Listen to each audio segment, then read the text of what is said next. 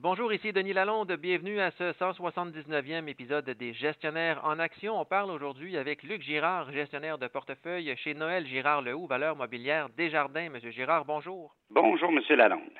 On parle aujourd'hui de deux entreprises québécoises qui ont dévoilé leurs résultats financiers cette semaine. On parle de Dolorama et de Transat. On commence avec Dolorama qui a dévoilé des résultats financiers supérieurs aux prévisions des analystes pour le second trimestre de l'exercice 2024. Quels sont selon vous les facteurs qui ont joué en faveur de l'entreprise?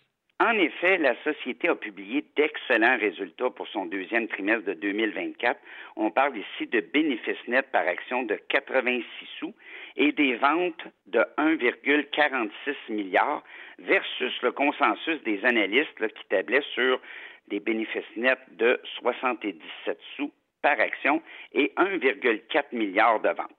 La demande pour les produits de Dollarama n'a cessé de grandir, comme en témoigne l'augmentation de 15,5% des ventes de magasins comparables.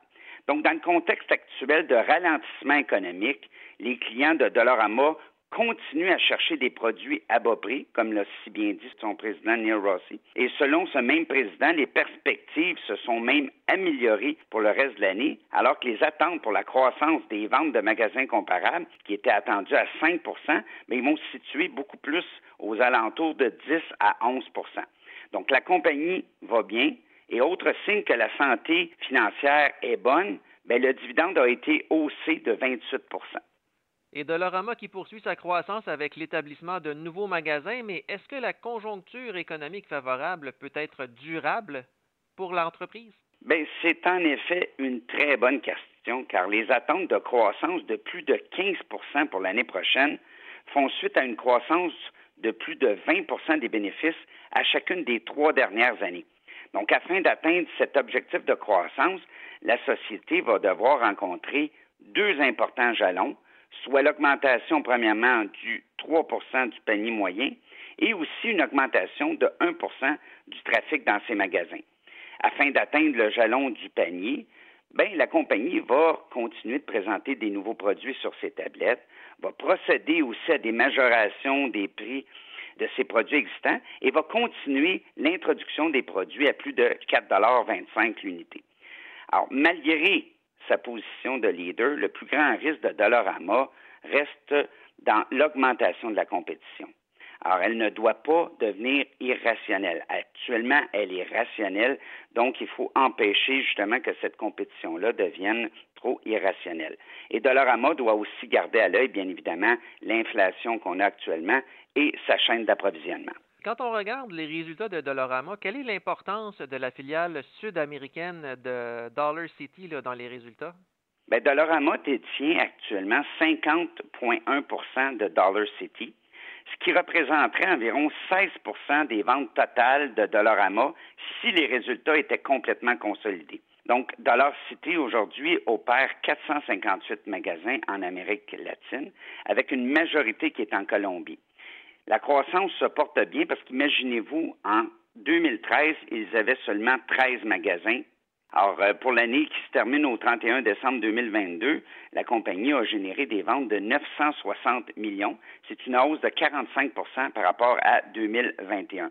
Donc, cette croissance est en grande partie attribuable à l'ouverture de nouveaux magasins. On est passé de 350 magasins l'année passée, en 2021, à 440 à la fin de 2022. Les ventes au pied carré sont conformes à celles de Dollarama, mais les magasins sont beaucoup plus petits là-bas, avec des superficies de 7 346 pieds carrés versus 10 452 pieds carrés pour Dollarama. J'aimerais aussi qu'on aborde le sujet du transporteur aérien Transat AT qui a aussi dévoilé de bons résultats trimestriels.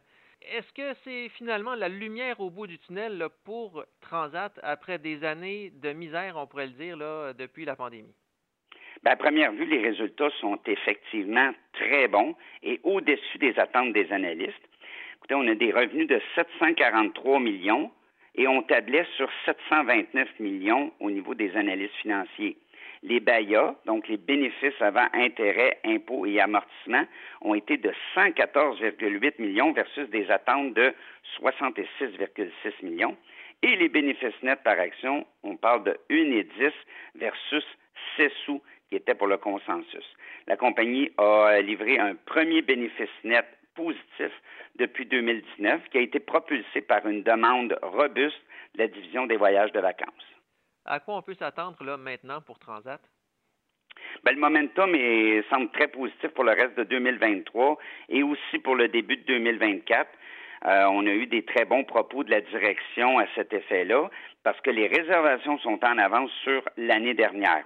Pour rencontrer cette demande accrue-là, même que la compagnie a ajouté quatre nouveaux avions qui vont contribuer à augmenter la capacité de 23% pour la saison hivernale. Signe que le beau temps est revenu chez Transat, la direction a même élevé son objectif des marges BAYA, encore une fois, le bénéfice avant intérêt, impôts et amortissement, et euh, ça va se situer autour de 7,5 à 8% pour 2023. Merci beaucoup, M. Girard. Merci, M. Lalonde.